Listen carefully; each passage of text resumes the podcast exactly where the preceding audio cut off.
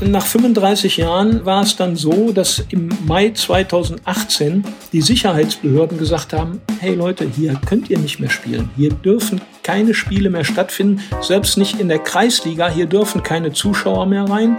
Das Ding muss saniert werden. Ein kaputtes Stadion, Ärger mit Investoren und keine Kohle für die dritte Liga. Beim KfC Uerdingen gibt es große Probleme, die immer wieder für Schlagzeilen sorgen. Was da los ist, klären wir heute im Podcast. Rheinische Post Aufwacher.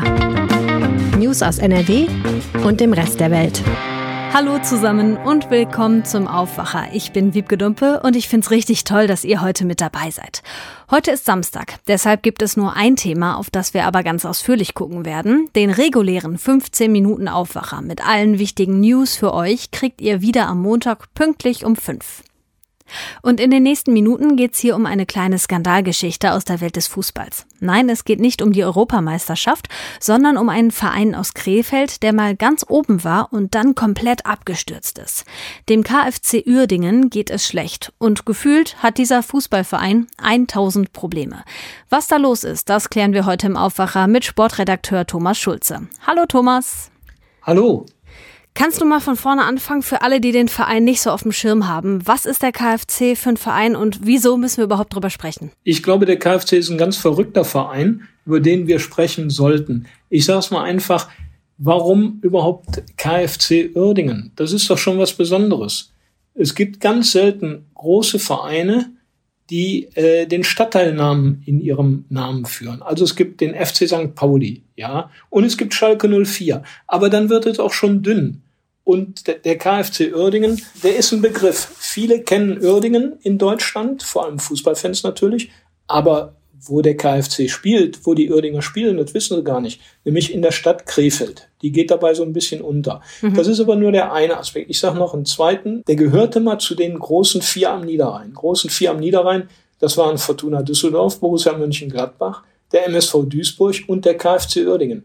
Da gab es spannende Derbys und der Niederrhein äh, bebte. Und wie kam es dazu, dass das jetzt nicht mehr so ist, wenn du schon in der Vergangenheit sprichst? Das ist eine längere Geschichte, also die sich äh, da zugetragen hat. Es war einfach so, dass der KfC Uerdingen früher Bayer Uerdingen hieß. Mhm.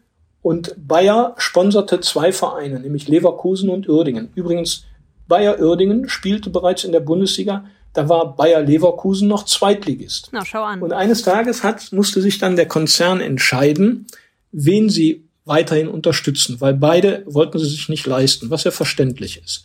Und da haben sie sich entschieden, dass sie Leverkusen unterstützen, weil da das Stammwerk ist. Und von da an ging es in Uerdingen ein bisschen bergab.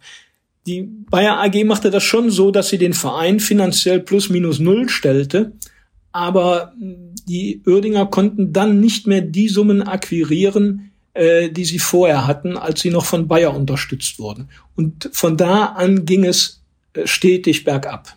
Es gab aber auch noch so eine kleine Erfolgsgeschichte. Ähm, ich sag mal das Stichwort Wunder von Grotenburg, weil es da ein ganz, ganz großes Event gab. Kannst du da noch mal drauf eingehen und das erklären? Also das war so die ganz große Zeit von Bayer Oerdingen. 1985 der Pokalsieg im Endspiel gegen Bayern München, 2 zu 1 gewonnen. Und dann nahm äh, Bayer Uerdingen ja am Europapokal teil. Und dann gab es jene bedeutenden Spiele im Europapokal Viertelfinale, die Spiele Deutsch-Deutsche Duell gegen Dynamo Dresden. Und das erste Spiel in Dresden äh, ging 2 äh, zu 0 verloren. Und im Rückspiel lag Uerdingen mit 3 zu 1 zur Halbzeit zurück. Da hat natürlich keiner noch einen Pfifferling auf die Mannschaft gesetzt. Und dann drehen die das Spiel und gewinnen 7-3 und ziehen ins Halbfinale des Europapokals ein. Das war schon, das war äh, eine große Sache. Das war das Wunder von, von der Grotenburg, das Wunder von Uerdingen, ähm, wo es jetzt aktuell sogar ein Theaterstück drüber gibt. Mhm. Wow. Ähm, du hattest gerade schon gesagt, und dann ging es irgendwann bergab. War das so der, der Scheidepunkt oder wann, wann ging es runter? Das, das war der Scheidepunkt genau da. Dann hat sich äh, Bayer anschließend entschieden, in Uerdingen auszusteigen. Und ähm, ja, dann, dann hat man das Problem, dass die Mannschaft also nicht mehr so finanziert werden konnte. Dann, dann gab es erstmals den Bundesliga-Abstieg, dann ging es nochmal hoch. Aber im Grunde genommen äh, ging es von da an stetig bergab bis hinab in die sechste Liga. Das war dann der absolute Tiefpunkt. Jetzt ist es aber so, der Verein hat sich wieder ein bisschen hochgearbeitet und war jetzt zuletzt in der dritten Liga, ne? Um das mal kurz einzuordnen. Also sechste Liga und dann wieder hoch, ne? Ja, also in die, in die fünfte sind sie noch aufgestiegen und dann kam der Investor Mikhail Ponomarev und verkündete auch, äh, mein Ziel ist es, in vier Jahren in der zweiten Liga zu sein.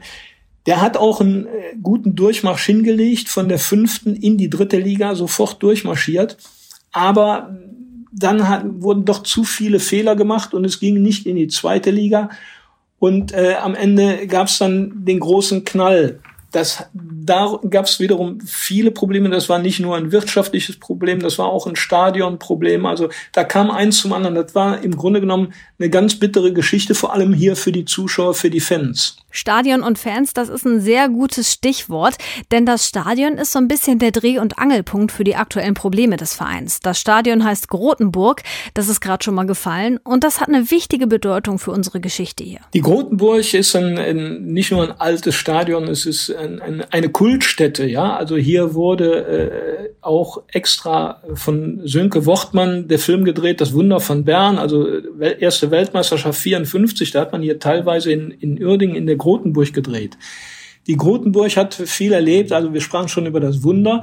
Und dann ist aber leider versäumt worden, die Grotenburg instand zu halten. Mhm. Da ist das letzte Mal auch 1985 wirklich Geld investiert worden. Und nach 35 Jahren war es dann so, dass im Mai 2018 die Sicherheitsbehörden gesagt haben, hey Leute, hier könnt ihr nicht mehr spielen. Hier dürfen keine Spiele mehr stattfinden, selbst nicht in der Kreisliga. Hier dürfen keine Zuschauer mehr rein. Das Ding muss saniert werden. Das hatte wiederum zur Folge, dass der KfC Uerdingen in den drei Jahren Drittliga nicht ein einziges Heimspiel austragen konnte. Das war natürlich bitter für die Fans, woanders hinfahren mussten, um ihre Mannschaft zu sehen. Ähm, dass das Stadion in Krefeld kein, kein Luxusambiente haben muss. Das versteht sich von selbst. Hier finden keine Champions League Spiele statt. Hier findet äh, mit Sicherheit auf absehbare Zeit auch nicht Erst- oder Zweitliga-Fußball statt. Hier geht's drum, dass die Fans zu einer Kultstätte gehen können, ihren Verein sehen können, bei einer Bratwurst und einem Bier. Naja, und es ist ja auch für den Verein und die Spieler schlecht, wenn sie nie zu Hause spielen können. Also das hat doch eine ganze Menge Nachteile, oder? Ja, das hat viele Nachteile. Das fängt bei der Identifikation an, wo die Einwohner sich einfach hier mit identifizieren. Das geht dann über niedrigere Zuschauerzahlen. Also der KfC Uerdingen musste dann Stadien anmieten ja, für irre Summen. Die haben Duisburg angemietet im Jahr für knapp eine Million, die haben Düsseldorf angemietet für knapp 1,6 Millionen, sind dann nach der Pleite im Grunde genommen nach Lotte ausgewichen, wo sie aber auch noch rund 20.000 Euro pro Spiel zahlen mussten. Also das hat viele wirtschaftliche Auswirkungen. Das Geld hat natürlich dem Verein und der Mannschaft wieder gefehlt der Verkauf von Trikots und, und alles drumherum, alles, was an, an so einem Stadion hängt, das, das fand nicht statt. Hm. Ich frage mich jetzt gerade, wenn die so viel Geld ausgegeben haben für die Mieten von einem Stadion, warum haben sie das nicht einfach ja. saniert? Ja, weil das Stadion natürlich der Stadt gehört und äh, der Verein da außen vor ist. Ja, und die Stadt ist in der Pflicht, Eigentum verpflichtet, heißt das so schön. Deshalb musste die Stadt auch überlegen, was sie damit macht. Und sie hat einen ein Antrag bewilligt, da das Stadion zu sanieren, hat beschlossen, für, für 16 Millionen das zu sanieren, bekommt aber auch äh, 3,3 Millionen aus Berlin als, als Fördermittel. Aber das Ganze äh, war eine sehr lange und zähe Geschichte. Und wie gesagt, bis heute kann dort noch nicht gespielt werden. Geplant ist, dass im April kommenden Jahres dort wieder gespielt werden kann. Kurze Einschätzung deinerseits, wie realistisch siehst du das? Hm, das ist schon realistisch. Jetzt aufgrund der neuen Entwicklung, vielleicht sogar ein, zwei, drei Monate früher, wenn der KfC nicht mehr in der dritten Liga spielt, sondern in der Regionalliga, dann sind die Auflagen der Sicherheitsbehörden und des Fußballverbandes nicht mehr ganz so hoch. Und äh, vielleicht geht es dann sogar ein bisschen schneller.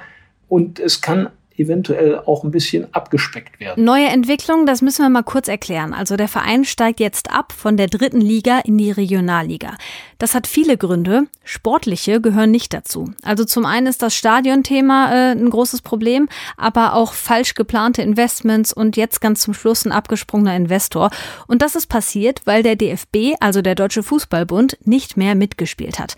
Thomas, was ist da vorgefallen? Ja, dann, also das kann man sehr gut verstehen. Also da verstehe ich zumindest den Deutschen Fußballbund. Ähm, es war ja so, dass der KfC Uerdingen in der vergangenen Saison viele negative Schlachtzeilen geboten hat. Spielergehälter wurden nicht bezahlt, äh, die Stadionmiete wurde nicht bezahlt und so weiter. Und da hat der DFB jetzt gesagt im Sommer, das machen wir nicht noch einmal mit und hat dem neuen Investor als Auflage erteilt, er solle doch bitte nachweisen, äh, dass er sieben Millionen hat äh, und die hinblättern, äh, damit die Kosten für die kommende Saison gedeckt sind. Und das wiederum hat der neue Investor, der hat gesagt, nee, also so verrückt bin ich nun auch nicht. Dann macht euren Kram selbst, hat sich zurückgezogen und äh, so kam es, dass der KfC Uerdingen keine Lizenz für die dritte Liga bekam jetzt aber die Lizenz für die vierte Liga bekommen hat. Wenn die Investoren weg sind, dann hat der Verein aber ein ordentliches Problem, oder?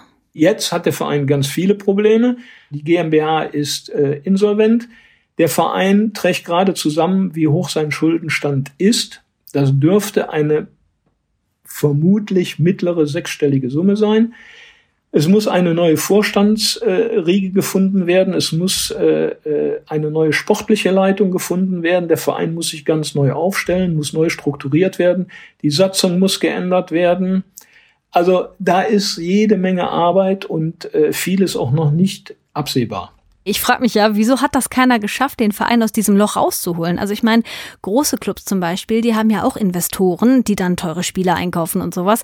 Das ist ja eine ganz gängige Praxis. Was genau ist da schiefgelaufen? Also nachdem die Bayer AG ausgestiegen ist, war es schwer, Uerdingen am Leben zu erhalten. Dann gab es mal einen Investor, Herrn Lakis, dann folgte Herr Ponomarev und ähm, da ging es auch eine Zeit lang aufwärts, aber dann ähm, am Ende kam es zum großen Zerwürfnis. Da hat Ponomarev sich zurückgezogen. Sein eigentliches Ziel, den Aufstieg in die zweite Liga, hat er nicht erreicht.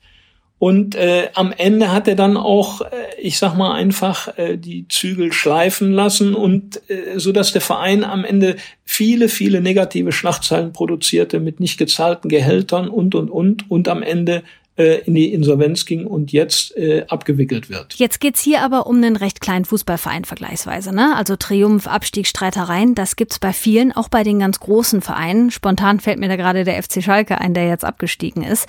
Inwiefern siehst du in den Problemen beim KFC in Krefeld äh, auch Probleme, die bei anderen Vereinen auftreten? Da sehe ich schon größere Unterschiede.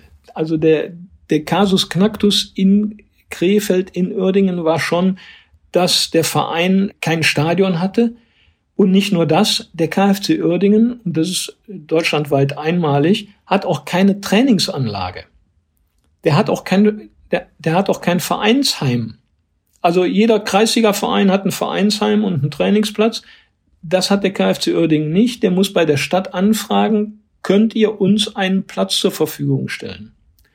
Und auch da gab es große Probleme in der Vergangenheit auch selbst da musste der KfC Uerdingen den Trainingsplatz anmieten bei anderen Vereinen. Also da kommt ein, ein Mosaiksteinchen zum anderen und das ist schon etwas, was ihn von anderen, auch großen Vereinen natürlich unterscheidet, wenn man guckt, was die für Bedingungen haben und äh, wie die Städte dort äh, die Vereine hegen und pflegen und umsorgen, weil sie wissen, wie wichtig sie für die Stadt sind, dann ist das äh, schon ein großer Unterschied. Wow, also ein fehlendes Stadion, das ist eine Sache, aber dass ein ganzer Trainingsplatz fehlt, das finde ich schon ziemlich heftig. Aber kommt ja doch alles dann im April, oder? Das, das Stadion, ja. Das Stadion, wenn ich das so sagen darf, das ist im April fertig. Einen neuen Trainingsplatz oder gar ein neues Trainingsgelände, ich sag mal, mit äh, zwei, drei, vier Plätzen, wo auch die Jugend trainieren kann, wo ein Vereinshaus ist, wo eine Geschäftsstelle ist. All das gibt es nicht und das ist auch noch nicht in der Planung. Mann, ey, das klingt ziemlich vertrackt alles. Wie ist denn deine Einschätzung? Kann der Verein sich unter diesen Bedingungen, also ohne Vorstand, ohne Kohle, ohne Trainingsplatz und, und, und, überhaupt irgendwie wieder nach oben kämpfen? Ja, das kann er, indem äh, in Krefeld alle zusammenrücken. Das heißt, es geht nur mit der Stadt, mit dem Verein, mit den Fußballanhängern. Alle müssen äh, da zusammenrücken und mit anpacken. Äh, es ist völlig klar, ohne die Hilfe der Stadt kann der Verein nicht auf die Beine kommen. Also Krefeld rückt zusammen. Der KfC hat ja jetzt die kommenden Wochen auch noch gut zu tun. Er muss nämlich einen neuen Vorstand finden und sich sortieren, um dann gut in die Regionalliga starten zu können. Thomas, ich danke dir für das Gespräch und dass du uns das Auf und Ab des KfC Uerdingen aus Krefeld so gut erklärt hast. Gerne. Das war der Aufwacher am Samstag. Wenn euch die Folge gefallen hat, dann schreibt uns doch gerne mal eine Bewertung bei Apple Podcasts. Und natürlich freuen wir uns auch immer über euer Feedback. Das könnt ihr uns schicken an aufwacher.rp-online.de. Ich bin Wiebke Dumpe und ich wünsche euch ein sonniges Wochenende. Macht's euch schön. Mehr Nachrichten aus NRW gibt's jederzeit auf RP Online. rp-online.de